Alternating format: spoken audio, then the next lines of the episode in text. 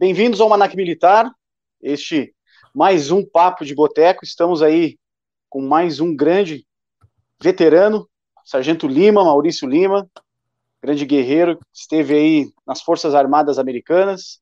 Já tivemos uma entrevista no nosso canal antigo antes do YouTube nos derrubar, estávamos já com uma gravação, o Maurício ainda, é, acho que 2019, se não me engano, 2019 a 2020, fez uma, uma gravaçãozinha ainda, não foi nem ao vivo.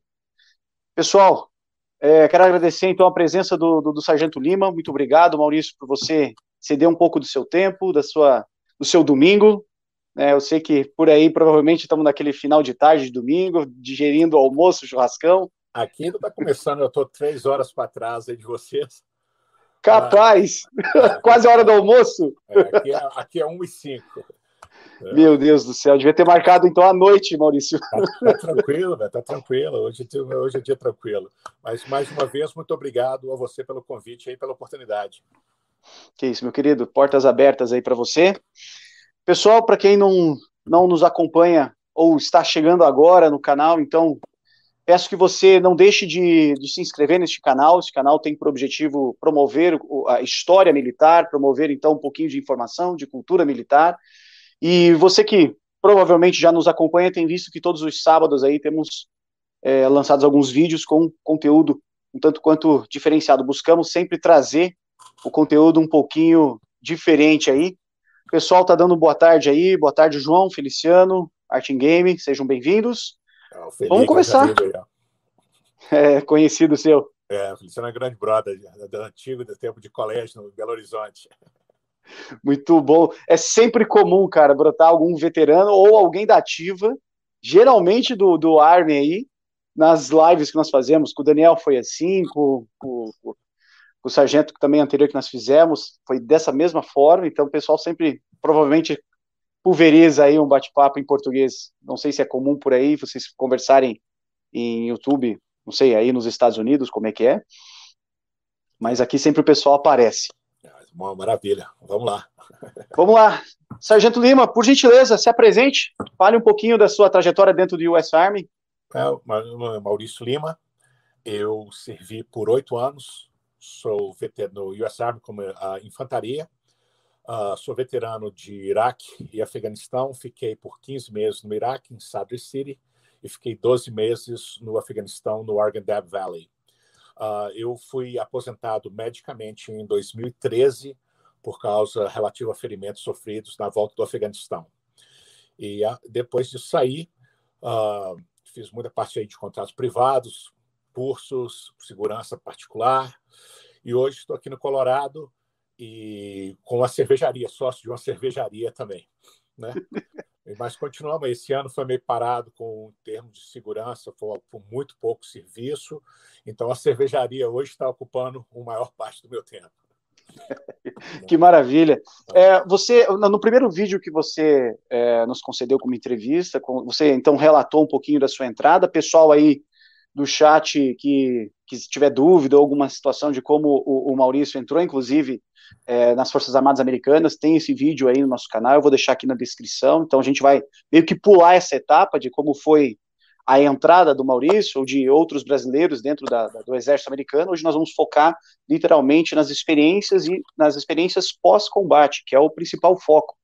Detalhe, Maurício, o João tá avisando que é o Osmar, amigo seu de BH. Ele tá no PC com, do login do filho dele, fazendo login ah, pelo beleza, PC do filho dele. Osmar, grande brother. Grande brother. de BH tá toda aí, ó. Tá em peso, tá em peso. Marcelo também, eu sei que é de, de Minas Gerais. Meus conterrâneos aí, toda da época do Pitágoras. Muito bom. Sargento Lima, conte para nós então. Você, você é um dos poucos veteranos brasileiros de duas guerras, né? Iraque e Afeganistão, é, né? É, peguei duas, fiz duas tours. Só não conheço. Claro, deve ter alguém, mas eu conheço vários que só fizeram uma tour, mas certo. duas, é, na, agora que eu possa me lembrar, ninguém.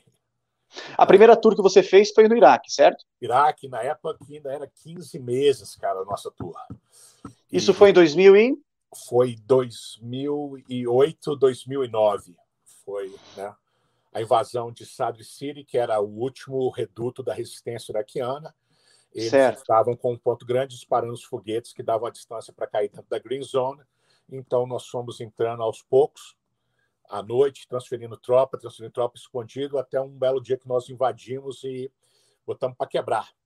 E aí a missão era colocar eles num canto, construir uma muralha ao redor, porque aí eles não teriam como atingir a distância, não daria suficiente para eles atingirem os foguetes na Green Zone. Na Green Zone. É. É, me conte, você foi de infantaria, então o, o seu papel do, do, no pelotão, no esquadrão, desculpa se eu usar algum termo errado aqui, como é, que é, como é que era a organização e como é que foi a atuação Bom, lá dentro? Ali era a minha primeira né, entrada, eu ainda estava como Private First Class. Então você sai do Basic Training, você é, você é mandado para a sua primeira base, né? Você não pode escolher essas primeiras ordens. Se você é mandado, você tem que ir para onde? Eu fui mandado para a Alemanha. Então, chegando lá, você começa mais os treinamentos, vai se aprimorando, porque o, o, treino, o treinamento básico é uma pincelada muito rápida, né? Então, ali, todo mundo que chega novo, cara, infantaria, o serviço que você vai pegar é o mais pesado, você vai carregar a metralhadora. Então, eu comecei no Iraque, eu era Private First Class e eu era só gunner, né? De um, de um esquadrão. Né? Certo. Uh, operava a 240? Como é? Operava a 240? É, tem a, é a 240, a só, né, tudo, né? A, então, cara, você vai, à medida que você vai chegando e vai passando tempo, aí você vai evoluindo. Você vai desenvolvendo, o pessoal está vendo que você já está melhor em alguma coisa, né? Mesmo você treina com todos os sistemas de arma, mas você começa com o mais pesado de carregar, porque você é o novato. Né? Certo. Eu terminei no Iraque como specialist e aí eu já era granadeiro, que ficou como minha a função até no final. Quando eu saí, eu continuava como granadeiro, que é o que carrega o lançador de granada debaixo do seu, né, do seu fuzil do M4. E eu era granadeiro, mas fui subindo, né, como ser team leader, squad leader, tudo, né, saí como sargento, né? Então é por experiência mesmo, né, e vendo o que que é a sua melhor aptidão né? Dentro. E dentro do, do, dessa tua primeira passagem pelo Iraque ainda, por mais que você tenha condição de novato, pelo que você relatou já e pelo que eu, o pouco que eu ouvi da sua experiência, foi sempre literalmente linha de frente. Então, uma experiência foi. diferente para você, né? A gente ali era combate urbano, então a gente usava ali o MRAPs já nessa época, porque os Humvees já não aguentavam o tamanho das IDs e IFPs, pulverizavam sabe? Então, Humvee já nem podia entrar em Sadie City. Era da ID Alley, o beco da ID, que chamavam. Né? Então, eles, a gente saía muitas vezes a pé da própria base, JSS Sadie City, uh, andando, ou se era um pouco mais distante, os veículos levavam despejavam a gente num canto e a gente fazia operação. Foi basicamente combate 24 horas, sete dias por semana, por quase um ano né? Foi combate muito sério. Você vê, uh, no exército, quando você está na infantaria, você recebe o CIB, né? O Combat Infantryman é, Badge. That shows that você era infantaria, você foi na guerra, mas você participou de um combate. Não adianta estar só lá presente. Eu ganhei meu CIB no meu segundo dia já no Iraque. Caramba! Né, para você ver, já foi um dia para entrar, no segundo a gente já estava né, em, em, no, em combate. Uh, segundo dia em Estado e Síria, a gente teve uns dias na base para preparar na, no aeroporto, depois estágio. Segundo dia em Estado e Síria, eu já rece tinha recebido, todo mundo já tinha recebido CAB. Né? Então foi combate diretamente. Um, um dos uh, das batalhas, uma das partes dessa operação está retratada no filme do American Sniper. Foi, que foi justamente aquela muralha que a gente estava construindo, a, a famosa Battle of the Route Gold, a Batalha da Rota Ouro e que, no caso, a gente tinha que subir toda hora, alternar, para tirar os ganchos da grua que punha os paredões que a gente estava irando. Então, tinha um grupo de snipers uh, nos pegando, porque era um alvo muito fácil ser na escada, dava para zerar muito fácil. Então, foi quando eles trouxeram o, o Chris Kyle. Né? Nunca tive, não conhecia, vi as comunicações dos seus com a gente pelo rádio, mas foi quando trouxeram não só ele, mas tinham, tinham vários outros, porque tinha um grupo de quatro snipers entre eles dois iranianos que estavam nos literalmente caçando lá, né, durante essa operação de montar a muralha. Esse, esse período da muralha foi ali nos teus primeiros seis meses de 2008, ali em ação? Foi, foi ali no primeiro. Gente, eu não lembro se a gente chegou lá, foi abril ou maio, não lembro direito das datas, mas teve o combate, teve o negócio todo. Assim que já deu, começamos a puxar eles, a gente começou já a construção da muralha. Era construído diariamente um pouco, de dia a dia, passo a passo Né? E, e você, outros... como gunner ali, ficava fazendo a segurança do pessoal? Tudo, tudo, abria fogo direto, porque eles apontavam de cima dos telhados. Sad City é tipo uma favela ao redor de uhum. Sad City, uh, de, desculpa, de Bagdá, mas com vários prédios, tipo quatro, cinco andares, o que faz muito mais difícil quando você está na rua, porque eles, para jogarem granada, uh, jogarem ou uh, disparar um, o RPG, um RPG em você, tudo. Então a gente é constante nessa, né? tinha que criar aquela bolha, todo mundo tomando conta de um ângulo, para a gente ia mudando. E se você não estava no dia da operação da muralha, você estava em outras operações, batendo de porta, invadindo, achando depósito de arma, dinheiro. E no meio disso tudo, os IFPs, que foram o nosso maior terror. Né? Para quem não sabe o que é um IFP, é um tipo de uma ID uh, é, é, de fabricação caseira. Era esse projeto feito todos os iranianos eles que estavam bancando esse projeto. Por isso que quando esse ano passado o Solename foi morto, nós festejamos tantos aqui, porque eu perdi vários amigos por causa dele. São canos cheios de explosivos e na ponta de um cano ele tem um disco de cobre. Durante a explosão e da reação com calor, explosão, o cobre fecha como se fosse uma flecha certo. e corta qualquer coisa. Isso era usado para quebrar ponta de rochedo e mineração e foi levado para ser usado em zona de guerra. Nem a blindagem dos Abrams consegue segurar.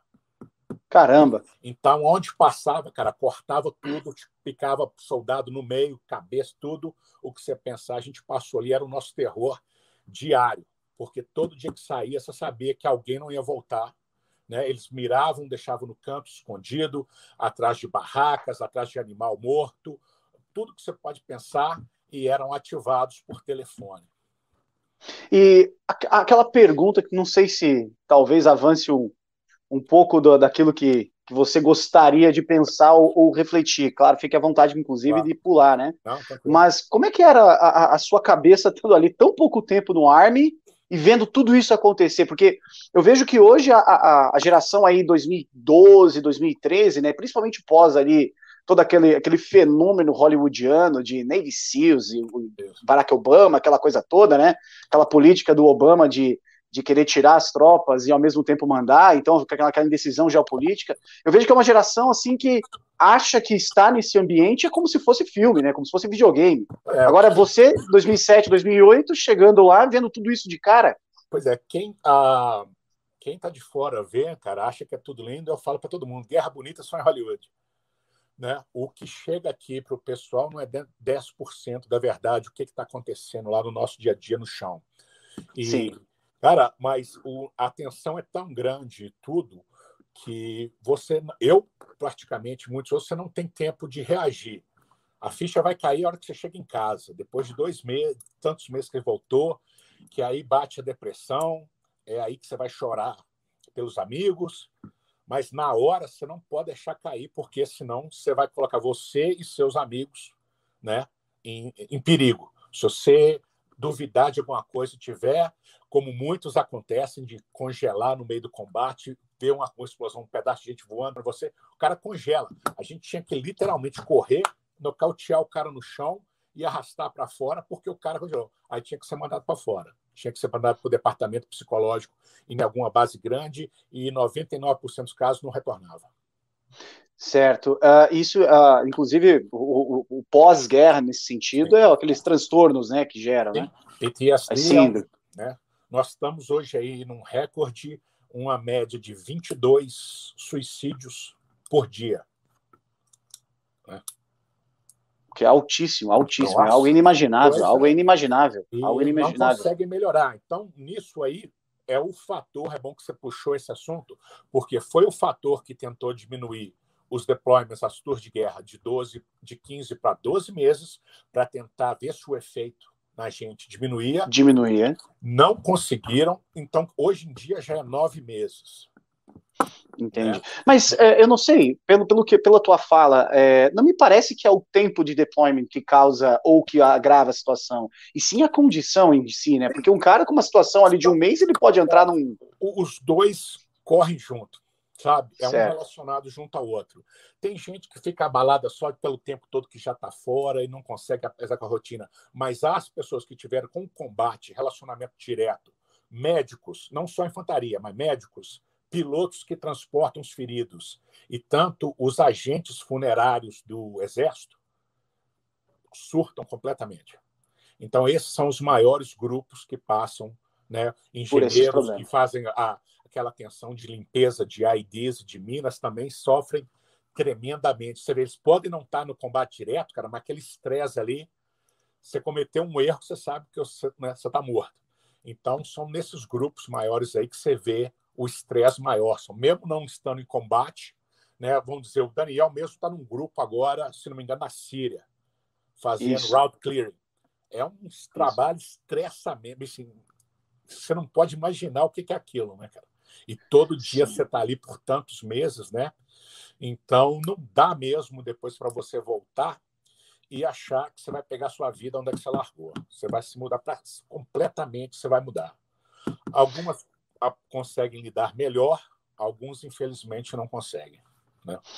Sim, uh, e dentro dessa, dessa uh, focando ainda mais no Iraque, não no Afeganistão. Tranquilo, é, não, a, a... A, a, você, você enxerga a, a, política americana daquela, daquele período ali, 2008, 2009, 2010, como uma política assertiva nessas ações no Iraque, ou você acha que naquele momento, apesar ainda do, do, da guerra em si não ter atingido seu objetivo máximo, né, que o governo americano esperava, você acreditava que tudo aquilo tinha um motivo, vocês, como soldados, linha de frente, enxergavam um propósito naquilo? A gente acreditava, cara, porque tinha que pôr um fim. Sabe, uma coisa é você colocar um fim na resistência. A outra certo. coisa é você manter um país depois da guerra, depois que foi literalmente conquistado. Então você tem que colocar certo. como dois problemas diferentes. Colocar um fim, nós colocamos. Chegando no final, cara, Sadr City, nos final meses, cara, tem, eu vou depois mandar para você um link para você postar para o pessoal aqui do seu canal, que o general Odierno veio nos visitar e saiu pelas ruas andando, sem capacete, sem nada. Foi um programa do 60 Minutes, da rede de televisão que foi lá filmar como é que foi a diferença que fez em Sadr City. Então, isso eu acredito, fez uma diferença ali. Acabaram as, as IDs, os FPs, sabe? A custo de muito suor e sangue. Resolveu o problema da guerra toda, resolveu como ia, irá, o Iraque. Não, isso nós, não é com a gente. Né? Nossa certo. missão ali. Então, eu acredito no que a gente estava fazendo. Né? E muitas vezes a gente disso você pode ver desde o Vietnã, cara, é política quando entra no assunto de tentar político resolver guerra só cria mais problemas. O Vietnã para mim é um exemplo claro disso. Nós vimos muito disso no Iraque e estamos vendo isso até hoje no Afeganistão e longe de acabar. Né? Você, dentro desse período aí que você comentou, uh, pô, ver um resultado como esse, de ver uma população de uma cidade sem ter um ID, né, na, colocando em risco a vida da própria população e dos próprios militares, você, qual foi o ponto sensível para você, o mais né, sensível dentro desse período do Iraque? Ah, cara, ali de ver o reconhecimento, principalmente da população curda que mora naquela região, não são regionais de lá, mas tem muita concentração, que nos ajudaram e ver eles nos agradecerem diariamente, participar com a gente e ver que tinha gente de lá que estava interessado em ajudar a acabar com, com esse radicalismo, com isso, para mim foi um ponto muito importante, sabe? Foi, não, não posso dizer que é missão cumprida, mas foi um ponto positivo para mim na minha cabeça, sabe, do que a gente estava fazendo ali era certo. Tinha gente boa ali e tem ainda, né? É, o curdo, os curdos, inclusive, é um povo muito sofrido, né? Sofrem. O povo é uma história triste, sofredores, mas batalhadores, respeitadores. O, todo mundo sabe como é que é islâmico trata a mulher. Cara, o povo curto é completamente diferente. As mulheres estão guerreiras lado a lado com você, um respeito entre a comunidade com elas que você não vê nas outras comunidades islâmicas, principalmente no Afeganistão. E eles chegaram a lutar com vocês também ou só no apoio? Ah, era é, mais um apoio depois que a gente já tinha colocado para quebrar. Eles faziam algumas milícias que faziam patrulhas, controlavam alguns checkpoints à noite, coisas do tipo, tipo uma milícia do bairro, sabe? Para Entendi. que nós treinamos, se fosse, eles estavam esse não, eles não estavam no combate frente a frente, eles estavam nesse combate em outras linhas, né, na região deles, por exemplo, até na área da Síria, essas coisas, mas com a gente Sim. lá, eles começaram a assumir os postos para tentar colocar ordem na cidade, na área deles, dentro do estado de Síria. Entendi. É, lá dentro do, do Iraque, nessa, na, tua, na tua primeira, teu primeiro deployment, não, não ocorreu nenhum ferimento com você específico? Não, não, nenhum. Só, tipo assim, coisa que você tem muscular, problema de coluna. Nós somos atingidos duas vezes por IFP no, nos MRAPs. Graças a Deus, uh, o que salvou nossa vida foi que a gente tinha acabado de receber o modelo novo, que era o Cayman. Então, as, a, a altura que eles miraram para nos acertar era para o Emirap da Internacional. E, e, por esse motivo a gente não morreu. Ou né, alguém de nós ia morrer dentro. Então você tem muito a absorção do impacto na sua coluna, mesmo que o caminhão é desenhado hoje com o máximo de tecnologia, o fundo em V para a explosão subir para os lados, os assentos são com cordas, é, eles não são como o do que são soldados que esmagava a coluna do soldado quando explodia. Mas então você volta com machucados assim, mas não tive nenhum ferimento sério, nada. Né? E foram 15 meses de pancadaria que te fez voltar com ferimentos leves, quase é, intocados. Né? Então, deu, eu, graças a Deus, fui um dos que voltou vivo e com todas as partes do corpo, porque a gente teve muito amputado, duas pernas e um braço, braço, uma perna, muito né? Do, no, do meu grupo, que eram em torno de 140 pessoas, cara, nós perdemos 39. Alto, hein? Isso Muito só do alto. meu grupo, né? Então, Muito alto. as outras companhias que tinham também, né? É, se tem como padrão, é, se tem como padrão histórico militar aí de que Iraque e Afeganistão em número de baixas, né, se comparado a outros confrontos como Coreia, Vietnã, até a primeira guerra do Golfo, ou até mesmo a segunda guerra, para os americanos, é, esses confrontos modernos é, é, é são relativamente com baixas menores, né? A, Mas a, a, a nossa média que eles estavam esperando era de 12 casualidades por dia. Nós não chegamos a isso. Todos os dias, uns quase que até o final teve casualidades, mas nós não chegamos perto dos 12, então já era uma vitória. E nós devemos hoje muito a isso. Um, a tecnologia médica desenvolvida dentro do Exército é uma coisa, 90% quase que hoje dos feridos sobrevivem, o que não acontecia em Vietnã, Coreia, Segunda Guerra Mundial. E outra, a tecnologia dos veículos e do equipamento que a gente carrega. Né? Só de hoje pensar o peso que a gente carrega é terrível, mas vai te salvar. Hoje, um soldado vietnã não tinha né, um, um, um bulletproof vest, né? não, não tinha para coisar. Né? Reflete no peso que carregamos, mas é relativamente beneficial pelo que você vai né, se proteger. Material anti-chamas um, e várias outras coisas, especialmente a tecnologia dos veículos. Né? Com certeza. E o contato com os civis nesse primeiro momento? Como, como se dava? arisco, aquele. Tirando os curdos, né? Porque o curdo é, você comentou agora. Você, cara, a população te vê muito mal, cara. Mas a população vira, cara, de um lado da água para o vinho todo dia. Porque é o seguinte: um dia a gente passa lá, aí tem um acidente, um veículo americano mata uma criança, atropelada, por exemplo. Aconteceu. Os caras vindo de tanque a todo vapor, cruza na frente, pô. Aí, cara, é protesto na porta da base, pedra chovendo e tudo, e morte aos Estados Unidos, vão queimar os seus livros. No outro dia explode um ID e mata um bando de crianças ou de pessoas no outro lado. Aí eles vão contra a, a, a milícia. Então, nesse momento, cara, entrou uh, o batalhão de operações psicológicas, que o pessoal não comenta muito, mas faz um trabalho fenomenal. O pessoal que jogava panfleto na época do Vietnã de avião, com, com as de espada, para aterrorizar a galera, né? E tal. Uhum. Eles, eles começaram a colocar billboards, é, como é que chama aí no Brasil? Desculpa, outdoor. Aí no Brasil. Outdoor. E falando, no seu, se você for uh, contratado pela milícia, uh, a resistência, no, o seu primeiro trabalho, no seu primeiro dia é morrer. Pergunte se o filho dele vai estar com você. Então, para começar a fazer as famílias no Iraque a questionarem aquele radicalismo, pô, você quer que o meu filho vai ser suicida, mas cadê o seu? Né?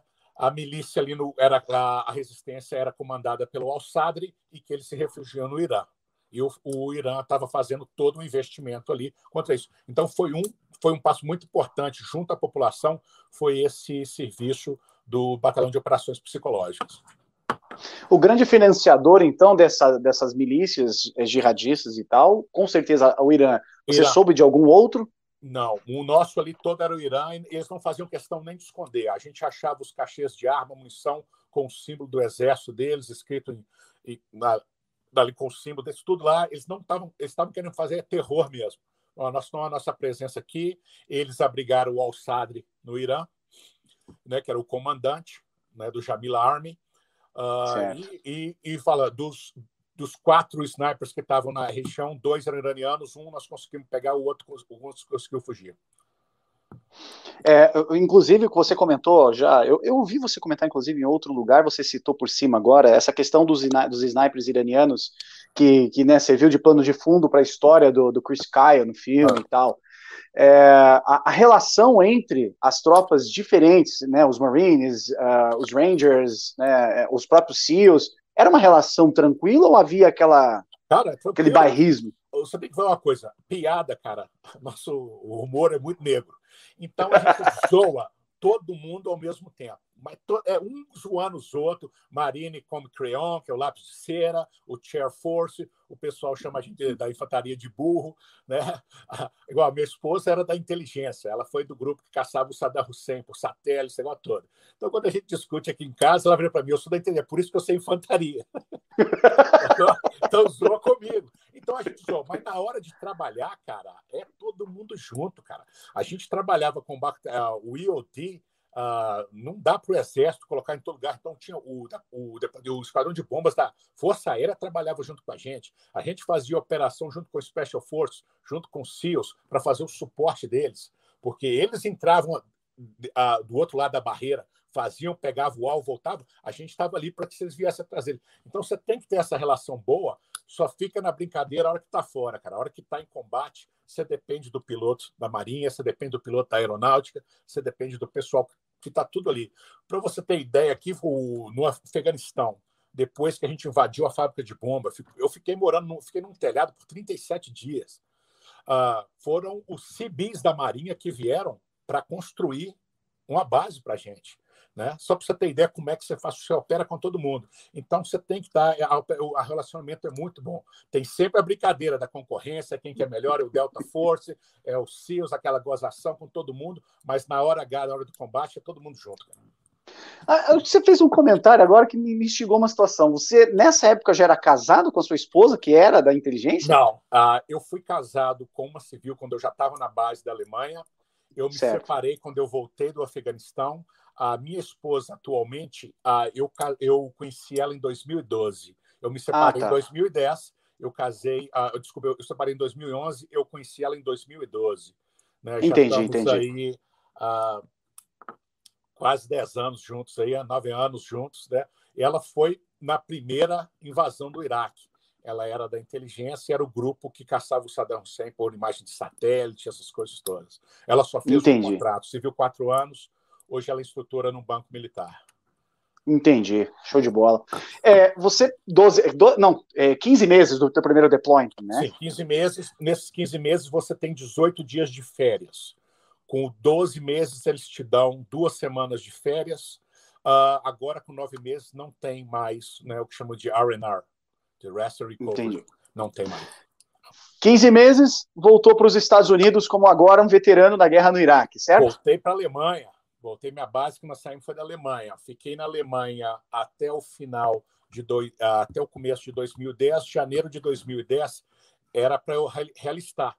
Então eu olhei as opções, eu sempre quis, quis vontade de vir para o Colorado.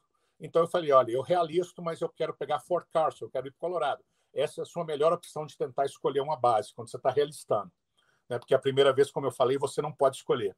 Então eu consegui, fui transferido para para Fort Carson, Colorado, 2010, e fiquei aqui por quatro meses e já aí parti para um ano no Afeganistão. Já Caramba, quatro meses só de é, é desconexão é, entre duas tem, guerras. Tem que ser um ano. Né? Então foram seis meses quando eu fiquei na Alemanha, porque antes estava muito pequeno o intervalo também, estava afetando muitas tropas. Então, por lei, agora você tem que ficar um ano. Então, se eu chegasse no, vamos dizer, por exemplo, eu chegasse aqui no Colorado, a minha turma já tivesse no Iraque ou no, ou no Afeganistão de volta, eu teria que permanecer aqui por mais quatro meses até eu poder me unir com eles. Mas certo. coincidiu no tempo certinho, o tempo que eu completei um ano certinho foi o tempo que eu estava embarcando para ir para o Afeganistão. Ficamos por um ano. E esse retorno aí, né? 15 meses já experiente de guerra, uh, apesar de não ser civil, tinha uma vida civil, né? Como é, é que, como é que, como é que é essa relação com a sociedade americana, já sendo um veterano de guerra? A SECOM primeiro já vai mudar no seu uniforme, que aí você tem o direito de usar o outro pet de combate, né? Então você vai estar com dois pets, o que é a sua unidade hoje, que você está presente nela, no outro lado você vai estar usando, ou seja, você tem dois pets, já mostra para todos os outros militares que você já teve em combate seu CIB, sua condecoração. Então o pessoal já te respeita mais, você já está num ranking melhor, você, tá na, você já está na posição, você já está começando a treinar o pessoal novo que está vindo. O que aconteceu comigo quando eu cheguei na Alemanha. Né? Então, mas você volta, cara, a cabeça já não está legal, né? 15 meses, cara, não... todo mundo mente. Porque o exército, a hora que você volta, tem um processo de readaptação que foi feito com a gente na Alemanha. Né? Isso na Alemanha, como qualquer base. Você tem que fazer o exame psiquiátrico antes de voltar, você tem que fazer um, um exame psiquiátrico cada semana, quando no primeiro mês que você chega, depois passa para duas semanas, três semanas, quatro, até não ter mais esse acompanhamento. Mas o problema, cara, é que todo mundo mente.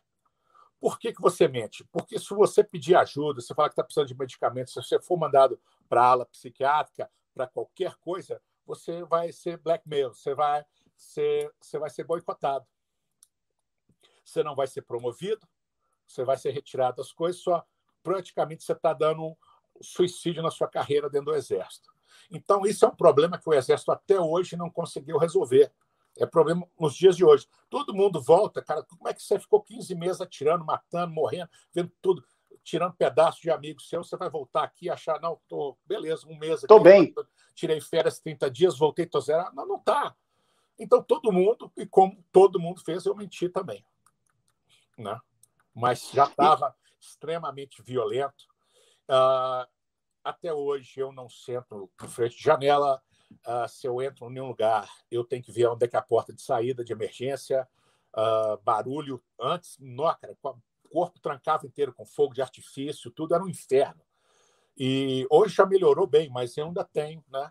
Eu, para entrar num cinema, cara, demorou para mais de uns dois, três anos para conseguir gente atrás de mim, alguma coisa, né? Mas, infelizmente, para você não fazer o suicídio da sua carreira, todo mundo mente. Né? Mentir, já fomos treinamento, preparação dos jogos de guerra, fizemos for pouco na Louisiana, e pum, embarcamos para o Iraque. Mais uma coisa. Então, meio você tentou deixar a sua cabeça ocupada a ponto de você não parar e pensar muito. Isso, você tenta, porque o máximo, né? Porque o que, que, você vai fazer? Está vindo outra tour, se você não tiver alerta, se não tiver bem, né? Você vai só te com sua própria vida de seus companheiros em perigo. Aí fomos embora, mais 12 meses de guerra, né? O que ajudou bem no Afeganistão, um não foi tanto combate quanto o Iraque, nem perto. A outra é que durante o inverno no Afeganistão, cara, você pode dormir nas torres, em qualquer lugar, deixar sua arma, porque os invernos são tão rigorosos que os talibãs não saem da toca. Primeiros dias de primavera pode esperar. Começa a queimar pneu, porque eles tentam tampar a visão dos helicópteros, dos drones. Você pode esperar que vão vir. Então já foi uma quantidade menor, muito menor de baixas, de combate, e nós tivemos um tempo de descanso grande, que foi, além de ser miserável, mas tivemos um descanso grande durante o inverno. O inverno.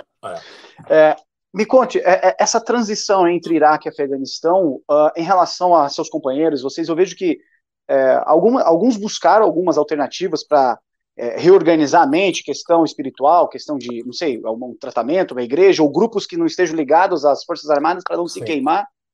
Você tem hoje, ah, graças a Deus, não é o atendimento perfeito que você quer, tanto do VA, do Exército, mas você tem hoje associações particulares que te ajudam muito que você pode tentar pegar uma ajuda fora de estragar a sua carreira. A então, sua carreira. Né, tem vários grupos aí que ajudam, tanto pessoas nativas quanto de veteranos. Tem, o maior grupo de associações são de veteranos, né, como a, a Legião aqui de veteranos, combatentes de guerras no exterior. E você tem a, associações menores, mas particulares, como o do TIG, de Benghazi, que é a, the, uh, the Beyond the Battlefield Foundation, que faz um trabalho espetacular? E foi uma coisa muito melhor do que o pessoal de Segunda Guerra, o Vietnã principalmente, enfrentou aqui. Né? Não é a situação ainda perfeita, mas perto do que eles passaram, poxa, não tem nem comparação. Entendo, eu tentei entendo. Né, ocupar muita coisa como lazer, com outdoor. Eu pesco muito. A cerveja mesmo foi um hobby que hoje está aí transformando. Comecei na Alemanha e hoje está um negócio. um dos negócios. Mas a minha coisa mesmo, eu não, não, não queria estar perto de gente, de multidão, show, essas coisas. Não tinha nem condição de eu entrar. E, então eu tentei mesmo. Para mim, o que fun funcionou bastante, o Colorado ajuda, é, foi a vida ao ar livre. A vida outdoor. Pescar outdoor e pescaria, para mim, até hoje, né, é uma terapia. É uma terapia. É. E o, o, o, seu retorno? Então, você foi chamado, você já sabia que voltaria para o deployment, agora ah, dessa vez eu, Afeganistão. Eu, não, eu não sabia ainda qual. Eu cheguei aqui com a ordem já para a unidade, para a primeira brigada de, da, da quarta divisão de infantaria, mas eu não sabia como é que eles estavam na rotação. Assim certo. que eu cheguei e fiz meu, meu processamento na unidade, você tem que pegar o equipamento todo novo, todo, aí você vai para lá para eles falar para qual companhia que você vai. Aí eu já fiquei sabendo, você está no, uh, na Bravo Company e vocês estão indo para o Iraque em quatro meses. Já teve você era private ainda? Hã? Não, você era private? Eu, eu era especialista. Eu especialista. já saí do Iraque promovido como especialista. É, o especialista aqui para o Brasil seria equivalente o quê? Um, entre cabo, o primeiro, talvez um é, terceiro sargento? É um cabo que não está numa posição de liderança dentro do esquadrão. Geralmente, quando Entendi. você é, é o team leader, aí eles já te dão o cabo, porque você já está numa posição de liderança dentro do time. Mas é o mesmo pagamento, é, é quatro na, né, na, na escala, uhum. né? E, então, é a mesma coisa. Tipo isso. É um, é um cabo, mas que não está na posição de liderança é um cabo quase sargento. É. Aí tu recebe a notícia lá, quatro, daqui não sei quanto tempo, você vai para o Afeganistão. Tua cabeça. Processo, eu falei, putz, já estava esperando pelo menos ganhar mais um pouco de tempo, né? Ficar pelo menos aí mais uns três meses, água, mas não. Então já chegou, cara, a minha companhia aqui já estava na preparação para o deployment. Então já foi mandado, cara, chegar, já estava, fomos para a área de treinamento, tudo, fiz, fomos para, como eu falei, quando você vai para o Iraque, você faz o treinamento, então, o, o último, tipo uns jogos de guerra, você faz em Fort Erie, na Califórnia. Quando você vai para o Irã, você faz em Fort Polk, na Louisiana, onde é que tem a cidade, tem um tanto de soldado vestido igual o Talibã, fazendo protesto. Você tenta simular aquilo ali quase por 30 dias. Então já fomos, fizemos tudo, voltamos, despachamos as coisas de trem, o equipamento, um tanto de coisa daqui já sai de trem. E aí preparamos e daqui já fomos embora, cara. Abriu, Tomamos um avião já daqui, paramos na Romênia. Da Romênia, paramos no Kirguistão, que era como se fosse a base de apoio ao Kuwait era para o Iraque. Então, Entendo. ficamos ali no Kirguistão duas semanas, fazemos os últimos preparamentos, tudo, treinamento, equipamento, checando tudo. De lá, aí já é um avião militar que nos transportou para Kandahar Airfield, que foi entregue essa semana de volta às forças uh, do Afegão. Do, de Kandahar, ficamos ali um pouco, mais treinamento, coisas esperando para saber onde é que a gente seria mandado. Aí já mandaram a gente para o Valley. O meu pelotão, o meu pelotão, nós fomos mandados para ser anexado à centésima primeira. Então eu não servi com a minha, com a 122 aqui. Eu servi com a centésima primeira o tempo inteiro. Né? Caramba. Não esperava isso, mas tem essas mudanças são comuns no exército ó, eles estão precisando de mais gente lá, está apertado, a situação está difícil. Então, tudo que nós somos submetidos, nosso, a nossa chain of command, a cadeia de comando, passou a ser da centésima primeira. Né? Entendo. E, e, você chegou já, pelo que eu, você chegou no início do ano, isso, do início de 2012? Era abril, maio, mais ou menos, que a gente estava, chegou lá. Então, né? o inverno já... Não. Pegando, depois, um tempo, Aí pegou o inverno mais tarde, época de. Eu lembro de janeiro, cara, época de monção. Cara, é lama, você não acreditar. Desgraça aí, a gente na montanha, cara, aquilo ali, 30 nós soldados sozinho, né? A gente tinha acabado de tomar essa base de IDs que nunca tinha sido ninguém ido lá até a, até então, mais de 10 anos de guerra, nós invadimos, soldado da Special Force perdeu as pernas em uma das armadilhas, tinha bomba para tudo quanto é lado. Eles saíram, mas deixaram ID em tudo, em parede, em árvore. Então nós ficamos pelo telhado e ali fomos descendo e fomos limpando passo a passo a cada dia. Limpamos para mais de 400 IDs. Né? Caramba! E seguramos a, a região ali, né, aquela posição, para que eles não voltassem, recuperassem o material e tudo, mas foi coisa de passo a passo, cara, com detetor de metal passando em parede, chão, tudo que você pode pensar, eles deixaram bomba para trás. Né? Tivemos e... uma, uh, uma explosão que pegou seis soldados, mas graças a Deus todos saíram vivos e sem perder, né? A Nenhum meu membro. Né? O meu, meu time não perdeu ninguém, mas em dias que a gente estava limpando, são alguns casos cuidados, a centésima primeira, em 12 horas, perdeu seis caras pulverizados do outro lado do rio onde é que a gente estava, sabe? Caramba! É. E, e 2012 foi a mesma época da, da, da, famosa Red Wings, né? Eu não lembro exato a data, mas eu acho que foi. Não, não, não, não, digo não da, da operação, eu digo a, do, do, lançamento de toda a história no Afeganistão, ah, sim, sim, sim, sim, de é. filme, aquela coisa toda. É. Então, e, e a, recepção de vocês em relação a esse cenário que o, o, o público começou a, a, enxergar o Afeganistão como uma operação é um tanto quanto agressiva, isso chegou até vocês lá? Vocês tiveram essa pressão? No, no Afeganistão, toda a tropa estava frustrada pelas, pela ROE, Rules of Engagement, né? as regras que é você pode engajar o inimigo ou não. Por ah, exemplo, ah, se a gente estava no, no Iraque, chegava num mercado, o mercado está lotado, a resistência abriu fogo na gente, se abria fogo, ainda atacava fogo no mercado inteiro, que é para os caras aprender, não deixar o pessoal né, tá ali aprontando. No Afeganistão, você tinha que sair do mercado, ter que não tinha nenhum civil perto para poder reagir. O Talibã viu isso, enxergou isso perfeitamente e usou contra a gente. Eles faziam, aprontavam, usavam civis de escudo e sabiam que a gente não podia revidar. engajar. E por isso que tá essa dura tantos anos. O dia que eles liberassem as regras de engajamento, como se fosse no Iraque, a gente tinha colocado ordem no Afeganistão há muito tempo atrás. Então, cara, frustrou muito a gente. Você está ali, soldado morrendo, passando os perrengues todo que você passa, inverno e tudo, com as mãos atadas. E você sentiu essa diferença gritante logo de cara e, ao mesmo tempo, teve que é, ensinar, provavelmente, é, novatos que não estavam no Iraque com você. Né? É, as coisas todas. E uma coisa até que foi melhor no Afeganistão, por a gente estar tão isolado nas montanhas, nós não tivemos muito contato com a população. Então, foi uma coisa a menos para se preocupar. Certo? Entendi. Mas mesmo assim, ainda com as mãos atadas. Ah, vocês têm certeza que o cara está armado? Cara, uma burocracia a gente literalmente era alvo ambulante no Afeganistão. Então isso deixou todo mundo muito frustrado e isso reflete no ânimo da tropa, né? na moral. Né? Então isso aí foi muito frustrante. E, e, por conta disso, muita baixa psicológica? Muito, cara, né?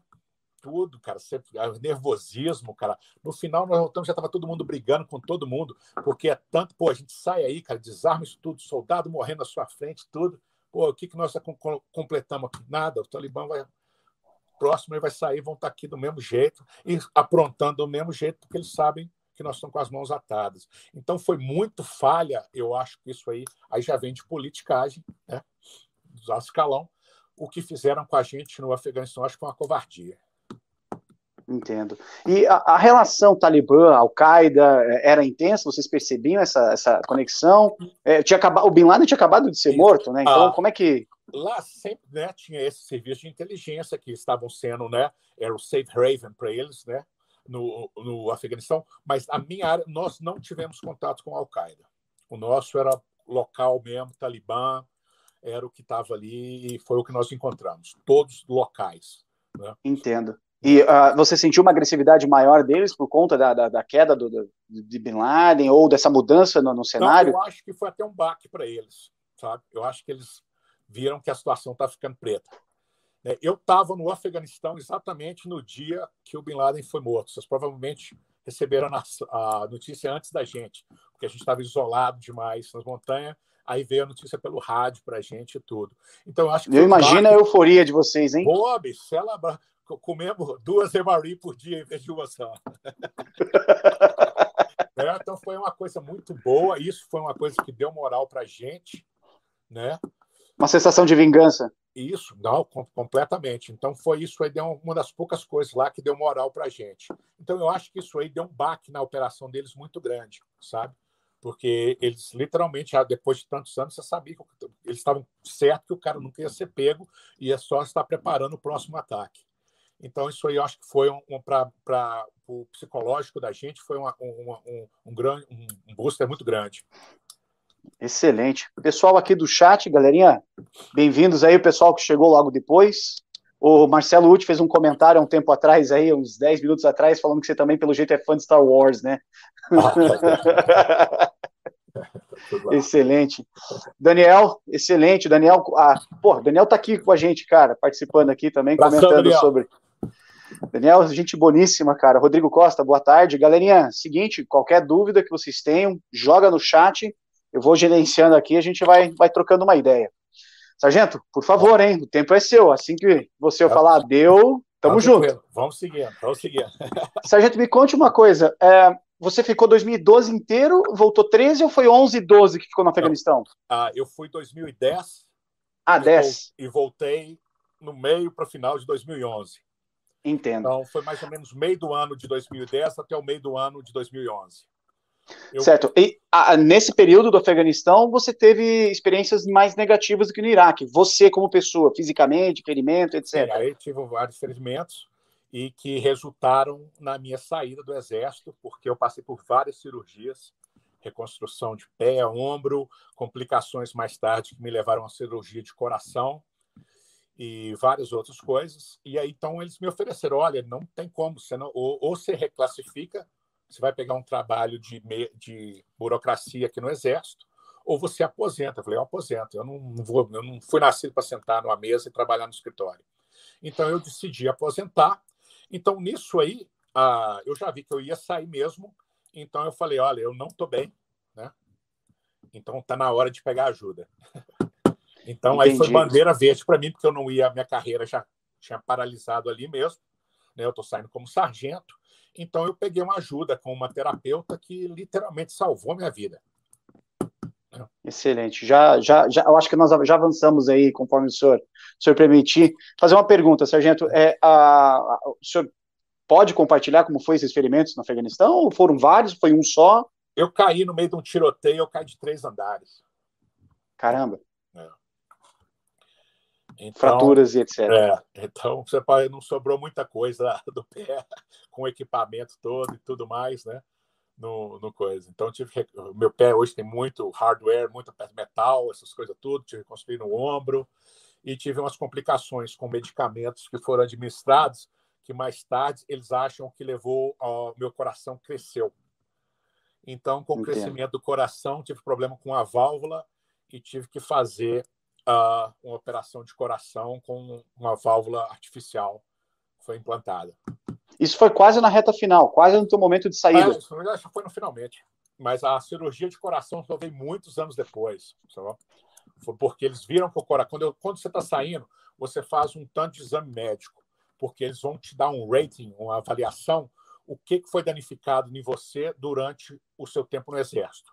Com isso, eles vão te dar um percentual que vai ser seu pagamento de desabilidade pago pelo VA. Então você passa. Então nesses exames, aí já foi, eu já tinha feito as cirurgias e tudo, mas foi descoberto que eu estava com, esse, com um problema que meu coração do último ano para cá estava crescendo, sabe? Então tive que tentar um tanto de remédio para tentar controlar essas coisas tudo. Então eu sou 100% disabled veteran, né? O máximo que você pode ter. Então, entre vários, você arrebentou seus joelhos, é, as costas, você está com problema de apneia, você está. Quantas cirurgias, você perdeu algum dedo, algum membro do corpo, tudo isso reflete no rating que vai dar para a sua aposentadoria ou, ou que você está recebendo por desabilidade do VA. Né? Você pode só terminar seu contrato e falar, pô, eu só estou com uma lesão de joelho. Ah, então é, vamos dizer, eu estou julgando assim no ar, não sei certo que é. Ah, então você só vai receber 15%. O meu caso, como 100%, já é aposentadoria médica, porque era 100% disabled. Né? Então, Entendo. isso é tudo pelos ratings, como é que eles vão fazer. Então, eu já estava saindo, fiz tudo. Uh, o cara falou, ah, se tivesse jeito de chegar a 200%, você chegava, porque está todo destruído. E aí foi nisso que eu aposentei. Então, saí, meu último dia, eu aposentei no dia 18 de novembro de 2013. Foi quase um ano de processo médico, é longo, per perderam os meus documentos todos, tive que começar o processo de novo. É uma coisa muito frustrante, sabe? Eles tentam ao máximo não te dar os ratings, porque não, senão você vai ter que pagar e eles vão ter que tomar conta de você pro resto da sua vida, né? No, no, pelo VA, pelo Veteran Affairs, que é um ministério que tem aqui nos Estados Unidos. Né? Entendo. E uh, dentro desse cenário de, de aposentadoria, assim, uh, nós temos então duas situações. Né? Nós temos como o Maurício ficou é, física e psicologicamente, temos como o exército cuidou dele. Então, Isso. vamos para a primeira parte. Como é que você, como pessoa, estava naquele momento? Além, de, claro, da parte da dor, do sofrimento ah, burocrático e tal, você realmente tinha intenção de sair ou você ainda preferia continuar? Não, eu queria continuar. A minha intenção certo. era de continuar ao máximo, aposentar por tempo servido. Eu ainda tinha muitos cursos, muitas coisas, outras unidades que eu queria ser transferido, ainda servir, mas infelizmente foi cortado curto aí, mas eu ainda tive sorte, foi um dos consortes, né? Ainda tem as pernas, os braços, tudo, né? Mas psicologicamente eu estava um psicopata, louco, agressivo ao extremo, saía paranoico, ficava patrulhando à noite minha casa, quintal, armado, olhando, sacou? Colocava armadilha nas portas da casa toda, achando que alguém ia vir atrás de mim à noite. Uh, muitas vezes eu fui para supermercado, alguma coisa, no meio chegava gente de corredor, eu largava o carrinho de compra e saía correndo. Então estava louco. Então era a hora mesmo. Foi por um lado foi positivo, que foi era a hora de parar, sabe? Antes Entendo. que eu fizesse alguma coisa errada, que ia acabar com a minha carreira e acabar com um processo criminal. Então acabou que uma coisa ajudou a outra. Sabe? E o fato de ser brasileiro, isso teve alguma diferenciação no tratamento das pessoas com você? Nunca passei um momento. Sei, claro que tem pessoas racistas, tem para todo lugar do mundo. Nunca Sim. passei uma. Nada. A não ser as piadas que todos nós fazemos com todo mundo, dentro do exército, mas nunca, cara. Eu, graças a Deus, eu nunca passei nada. A única vez que eu fui destratado na vida por ser veterano foi na porca cidade de São Francisco canto de liberal. É, é, é, é um grupo de pessoas de que não são. capeta, cara. Eu estava fazendo a segurança para o Sepultura no Rock in Rio, Las Vegas. Então estava eu, Paulo Xisto, baixista, grande brother das antigas, fomos para São Francisco para pegar os instrumentos novos dele, porque a firma Azon que faz o instrumento dele é lá.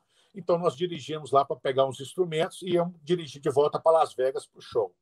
Saímos à noite com o Paulo, com os amigos dele, uh, tem uma amiga lá que é poderosa da Apple. Saímos e acabamos indo, eu e o Paulo à noite, comprar uma pizza para comer para ir embora para casa. Sentamos na, na pedir uma pizza, eu estava com um boné de veterano do Iraque. O cara veio e mandou eu sair, que ele não ia, ser, não ia servir assassino de bebê. O Paulo olhou e falou: desce o cacete nele. Eu falei: pá, desce o cacete, nós vamos ser presos, amanhã você não está no show. Eu falei, deixa quieto, não fala nada, pegamos as coisas, saímos e fomos embora. Foi a única vez nos Estados Unidos inteiro que eu passei por um momento desagradável por ser veterano. Né? Caramba! Resto, inimaginável, hein? Todo o maior respeito, muita coisa boa, muita amizade feita. Só tenho a agradecer esse país que me recebeu aqui. Faria tudo novamente, mas foi a única vez. Então, São Francisco, se eu pudesse, eu jogava uma bomba naquela cidade. E como é que o, o Sargento Lima se reconstruiu? Cara, logo 2013 ali, logo que você saiu. Eu acho que foi a terapia e minha esposa. Muito apoio do, do, do exército ou não? não. Não. Não. Exército, para te falar a verdade, quando eles me perguntaram se eu queria um terapeuta militar ou não, eu falei, Deus que me livre. Porque você sabia o que, que ia acontecer. O cara ia cagar na sua cabeça, tá nem aí, ele quer mexer a papelada, falou que você já tá bem, acabou, e pôr você de novo. Então eu pedi uma terapeuta civil, acho que ela salvou minha vida, e ter conhecido a minha esposa. Né? Veterana também. Veterana, entende minha boca suja, meu comportamento, os ataques de raiva. E é o mesmo ranking, né? Mas como diz ela, eu sou infantaria, ela é inteligência, então para eu baixar a cabeça. Então, é, é mesmo ranking, mas não é, né? É, a, aqui a, a, última palavra é sempre minha, sim, senhora. Excelente. Marcelo Uti está perguntando aí, grande Marcelão, está perguntando aí no, no chat, você teve contato, alguma relação com o pessoal Tier 1 ou algo assim? De quem? Tier 1. uh, talvez dos SEALs, talvez. Não, a, minha, a gente trabalhou com o pessoal do SEAL só no Iraque. Né? Certo. Foi quando essa coisa que a gente contou aí do Chris Kyle. No Afeganistão, nós trabalhamos com os Boina Verde, com os Special Forces do Exército, até que um perdeu a perna nessa invasão da fábrica de bombas. Não. Mas o pessoal Tirol, não. O pessoal dos SEALs não tive contato com eles no Iraque. Viam o pessoal passando na base, você sabe quem que é uns grupos, alguma coisa, tem o pessoal da Delta lá, as pessoas têm uns grupos que você nem sabe o que, que são os caras, para te falar a verdade muito private contractors, isso fizemos. Voei muito pela aerolíneas da Blackwater. Putz, a Presidential Airlines, cara, os helicópteros velho, cara, com o GPS amarrado com silver tape na frente, sim. Pegar carona, eles levavam direto, cara. Eles levavam coisa lá que muito piloto, às vezes, sacou? Coisa que os outros não queriam fazer oficialmente, eles faziam por, né, por trás da cena. Então, eu voei muito com eles, mas não, especialmente com a pergunta aí do Uchi aí, da, da Tijuana, não, não tive contato. Excelente. O Rodrigão fez uma pergunta, mas vou deixar para o final, que eu acho tá. que é, dá para a gente encerrar é, com essa pergunta do Rodrigão. Cara, uma situação interessante. 2013 para você foi um ano estressante, você saiu, aquela coisa toda, se recuperando, mas foi o ano também da situação de Benghazi. Como é que você recebeu essa, essa notícia na época e depois conta para nós o, o, teu contato com essa galera aí? Cara, Benghazi foi um tapa na cara de todo militar, sabe? O poderio americano tem de, em quatro, seis horas, colocar qualquer tropa em qualquer posição do globo e deixar aquele pessoal lá fritar Putz, nem me fala. Fico. Aquela, né? Muita raiva. então foi uma pedrada. Hillary é uma criminosa. Espero ela ver um dia na cadeia. Não é nem morta, não. Queria ver na cadeia. Pelo que ela fez. Né? Então foi né, uma coisa muito chocante para todo mundo e tal. Uh, absurdo. E a gente só recebendo aquelas notícias, os pedidos de resgate, nada. E o pessoal aqui tentando negar só só via CNN, não, mas foi um protesto. Não, tinha... não foi caramba, se tinha um embaixador lá. Soldado aguenta isso. Um embaixador, você não podia ter deixado né, uma coisa dessa acontecer. Então foi uma pedrada, um tapa na cara de todo veterano. Né? E depois eu sei que você aprendeu e virou amigo, teve contato Pô, com uma galera aí. Depois de muitos anos, cara, ah, isso já tem uns quatro anos mais ou menos, que um amigo em comum do, do John Tigg, Uh, falou Maurício, o Tig mora aqui no Colorado, eu nem sabia, né? E na cidade que está aqui mais ou menos 40 minutos da minha casa, o rancho tem um tipo um rancho aqui, uma propriedade muito bacana. E ele está com a Battlefield Foundation, Beyond the Battlefield, e está fazendo um evento para angariar fundos para doar uh, cachorros, guias, uh, casa, ou seja, ajudar todos os veteranos que estão com problemas. Tem um, é uma, uma, e ele traz todo ano para esse evento 20, 30 veteranos uh, Wounded Warriors para um final de semana de diversão.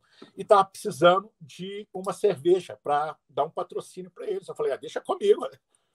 Então me colocou em contato com a Marg, a Margarete, que é a mulher do Tig, veterana também, era mecânica do Exército, fenomenal Caramba. ela, e ficamos amigos e fizemos esse primeiro evento na casa deles.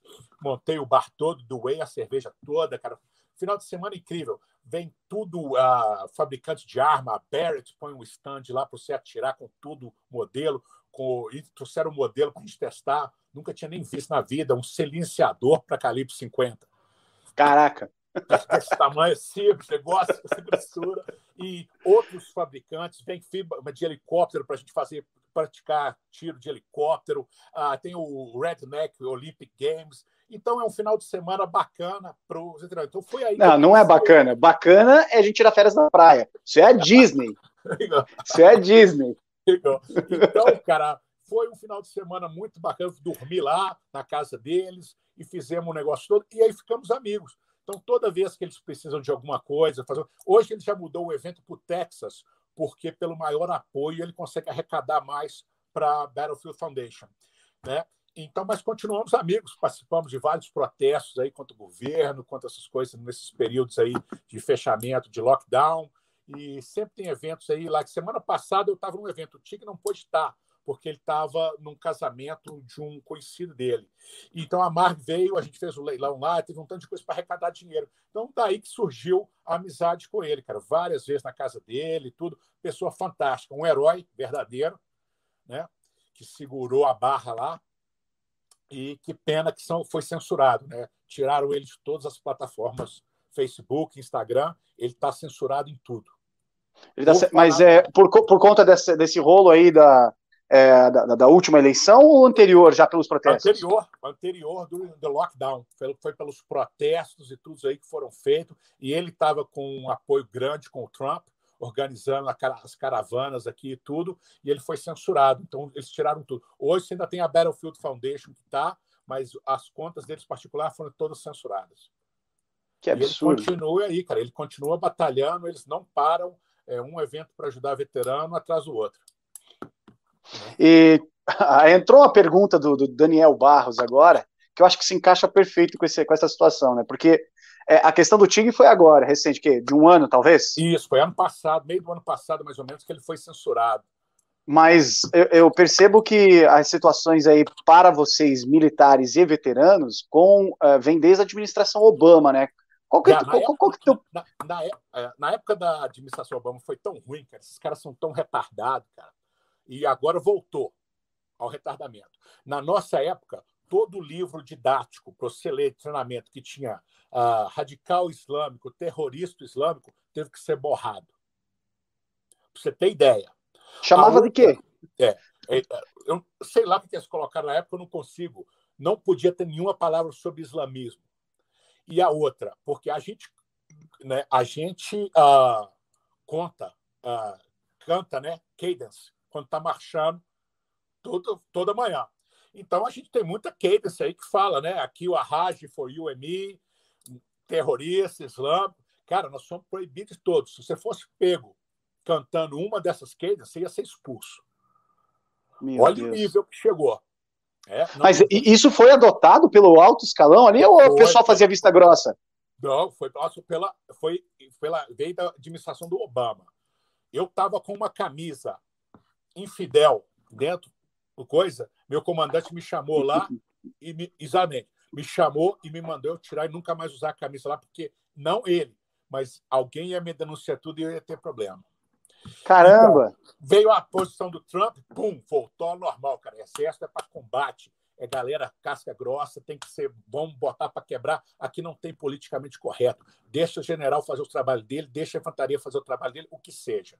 Agora, velho, você já viu o último comercial do Exército aí? É isso que eu ia perguntar se é, aquilo era fake news, porque eu recebi, irmão, é mas eu não consegui comprovar, não acredito. Verdade. Aqui, o desenho animado lá da, da, da do soldado com a mãe, mãe, aquela coisa toda. Aí você olha o último comercial de recrutamento russo, olha o nosso. Hoje nós somos motivo de piada no mundo inteiro. Galera da antiga já está todo mundo querendo aposentar e sair, porque agora, cara, eles vão tentar fazer um exército politicamente correto. Você não pode, você não pode mais colocar soldado, punir soldado fisicamente para botar os caras para suar, o que a gente chama de smoke here. Você não pode. Hoje, soldado dentro do boot train, do camp train, tira stress card. Ah, não, você não pode gritar comigo. Aí tira o Stresscats, o drill sergeant já não pode encostar no cara, não podem gritar. Então, eu falei, você vai puxar stress card na hora que você estiver no meio do combate? Hoje nós estamos criando um exército de pussies. É o que vai vir a nova geração aí, ó, essa geração videogame que acha que tudo é Hollywood. É o que nós estamos tendo. Hoje nós somos motivo de piada. Os russos devem estar sentando e os chineses e dando gargalhada com o que está acontecendo aí. Esse anúncio foi a gota d'água no exército aqui. E já estão já estão já estão fazendo a limpa, eles estão já tirando os generais que eram fiéis ao Trump, galera mais linha dura, esse negócio tudo, já está sendo feita uma limpa. E outra coisa. Mas, como é que isso entra, na, por exemplo, em, uh, nos grupos mais fechados? Sei lá, forças especiais, grupo de inteligência, isso entra, Cara, contamina? É, chega, porque é uma coisa que afeta todo mundo, né? Pode afetar até menos um pouco a área das operações especiais, mas eles entram no mesmo grupo, né, cara? Infelizmente. Então, tem um exército de marica aí, bicho, que, que é inacreditável o que, que eles estão falando. Esse anúncio, para mim, cara, eu falei, eu, eu, a hora que eu vi primeiro, eu achei que era gozação, que alguém tinha feito isso para zoar. Né? Então, eu, eu recebi uh, aqui uh, num, num vídeo, depois de ter visto um, um vídeo de um, é, de um jornalista, o Paulo Figueiredo, ele fez esse comentário esses dias numa live com a Ana Paula Henkel, e eu estava assistindo. É? E quando ele fez, eu falei, ah, não sei se é real, eu fui atrás, né? Verdade. E eu, eu, tive dificuldade de encontrar, mas encontrei. Fiquei, ah, não é possível. Infelizmente é verdade, cara. Vergonha, cara. Foi uma vergonha para todos nós aqui. Falar que ponto nós chegamos. Certo? Que, que, que, que é isso? Essa administração Biden já começou, já já tá tudo cagado. Já, que, deixa eles, daqui a pouco eles vão comer do próprio remédio. Sabe? Eles estão alimentando. Só que daí sobra para vocês, né?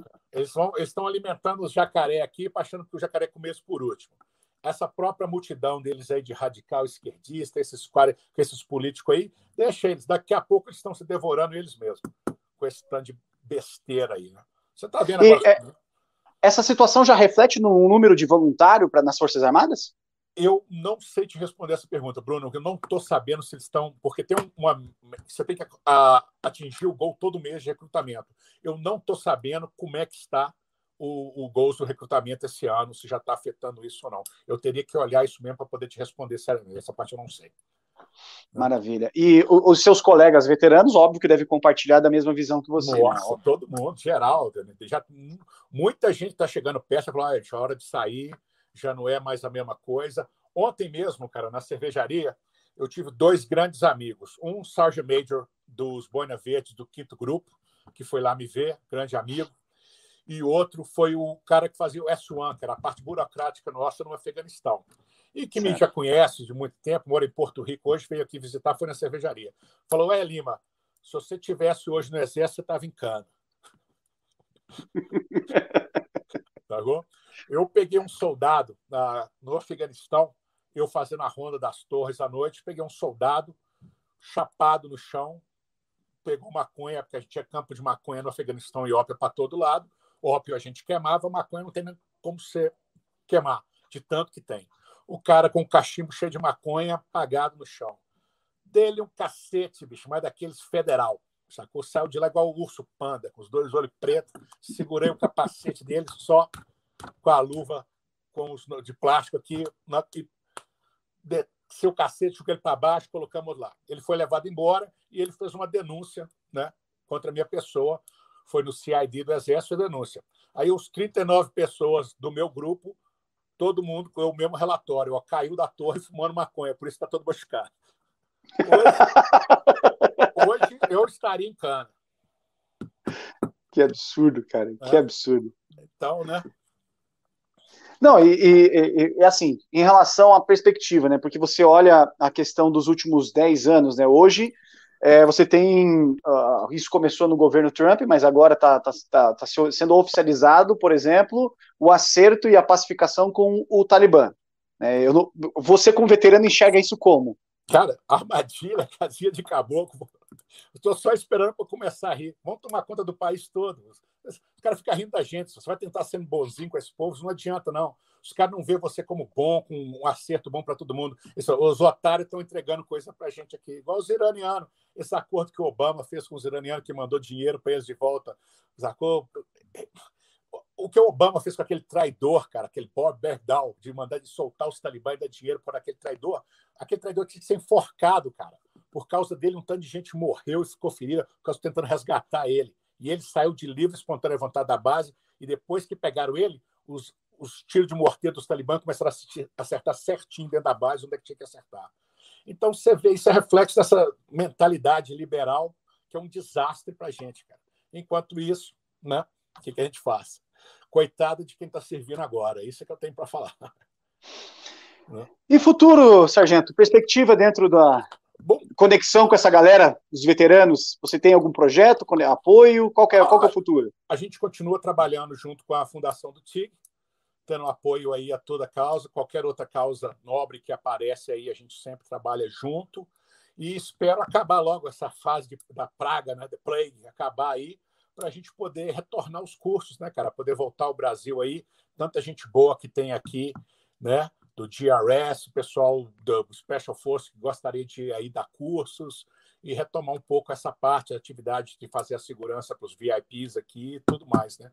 Mas por enquanto continuamos só com a cerveja. a pandemia não está permitindo. Pois é. Mas deixa eu te fazer uma pergunta. É, esse teu trabalho de segurança se classifica como uh, é, segurança privada mesmo? Segurança, priva é... segurança privada. A gente trabalha aqui para uma firma, às vezes trabalha só diretamente com a gente, como nesse caso, igual eu falei com o pessoal do Sepultura aí, mas eu tenho uhum. uma firma aqui na cidade, uh, é um britânico que foi do Exército e, e ele fazia parte do, do, do Security Detail da família real. Ele é casado certo. com uma militar da Bélgica, que os dois são aposentados. Ele era responsável pela segurança da embaixada da Austrália no Iraque por muitos anos. Então ele sempre ele tem essa clientela de VIPs, sabe? Então eu, eu acabei a mês passado eu fiquei por duas semanas fazendo a, a segurança de um VIP em Denver.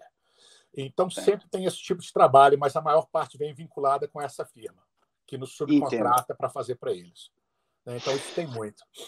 E, e, eu conheci o senhor, por sinal, a partir de um trabalho informal. Eu vou chamar de trabalho, mas eu não sei como o senhor enxerga isso. É, relacionado à, à, luta da preservação da memória real contra os Stolen Valor. É. é não sei. O senhor quer contar um pouquinho sobre isso? Ah, não, essa Stolen Valor só entrou para acabar, bicho. A gente fica vendo tanto embuste que tem aí, cara, vai te dando tanta raiva, te dando tanta raiva cara, que a gente falou, aí foi convidado por um grupo que já estava aí, né, planejando fazer isso, e fizemos por um bom tempo tudo, mas fica tão difícil, cara, com tanto de coisa que a gente tem para fazer. Se você não tira um trabalho exclusivo para poder dedicando ali, mas fizemos, conseguimos desbancar mais de 100 aí, né? De vez em quando a gente ainda estampa outros aí, né? É, cruza com um ou outro por aí, né? É, é, esse alemão sem vergonha que está no Rio de Janeiro, esse Robin Zane aí, esse ainda eu vou ter que dedicar um tempo a mais para dar uma detonada nele aí, porque é embuste do começo ao fim. Né? Está fazendo estrago, né? Nossa senhora, criminoso, bicho. Está vacinando pessoas agora, velho. Isso é, é o fim do mundo, cara. Que absurdo. Tá? Eu queria poder ter mais tempo para dedicar a esse serviço, sabe? E queria poder ter mais poder de poder dar uma consequência, porque a gente não consegue colocar um pessoal desse no cana ou nada. Você consegue expor ele para ver se ele não consegue explorar, aplicar mais golpe. Mas, infelizmente, né, um até virou senador, né? Então, fazer o quê? Pois é verdade. Não vou falar o nome não para não criar problema para o seu canal. Não, excelente. Né? Sargento, para a gente encerrar, contra esse universo aí, uh, embuste, hollywoodiano, liberals, ah, você tem alguma indicação aí? O Rodrigão perguntou isso agora há pouco, uma indicação de é, filme ou um livro que retrata a, a, parte real do que vocês passaram, da, da, da vivência de vocês, histórias verdadeiras de combate? combate? Isso. Cara, eu acho que uma das coisas que representa. Tem, tem alguns filmes até que já me indicaram, eu não lembro agora, posso até olhar depois te mandar o nome, mas eu, eu recomendo a todo mundo assistir o Restrepo, né, que é fenomenal Excelente. o documentário, é uma base como a que eu estava no Afeganistão. Eu acho que aquilo ali representa muito o, o, o, dia a dia. Você vê uns filmes mais reais aí, saindo um pouco fora dessa categoria roliana de Chuck Norris, essas coisas todas, tem coisas melhores. Mas eu de cabeça que eu teria, mas o Restrepo, cara, para quem gosta desse assunto e vê a nossa frustração no Afeganistão, reflete exatamente o que nós passamos. Você vai lá, sacrifica vidas, come o pão que o diabo amassou com o rabo, para no final eles falar: ah, não, não precisamos mais dessa posição, abandona. Depois eles viram: não, volta lá e pega. A mesma coisa com o Vietnã. Foram oito, nove vezes que mandaram tomar a mesma montanha, a mesma batalha. Então, né, soldados grandes, políticos horrorosos. Então, essa ainda é a nossa Fato. vida, né? Infelizmente. Mas o Restrepo, cara, vale a pena. E eu depois vou dar uma olhada porque tem uns filmes agora tratando sobre PTSD, sobre o retorno dos veteranos para casa, esse tipo de coisa. Eu tenho que dar uma olhada para lembrar os nomes, alguma coisa, e ver se eu posso passar para vocês aí. Excelente. Deixarei aqui no, no, nos comentários. O, o Killian está fazendo um, uma pergunta aqui. Killian, eu mesmo vou te responder essa. Nós não tratamos sobre esse assunto hoje, que é o ingresso no Exército Americano, independente se é brasileiro ou não. Nós fizemos isso em outras lives, uh, tanto com o o próprio Sargento Lima, numa entrevista, na primeira entrevista que ele nos deu, quanto outros veteranos que passaram por aqui. Né? Então, a princípio, nós pulamos essa etapa. Né? Uh, uma pergunta que ele deixou aqui como uma segunda, um segundo comentário dele, eu acho que essa, essa vale. Sargento, você serviu no Brasil ou não?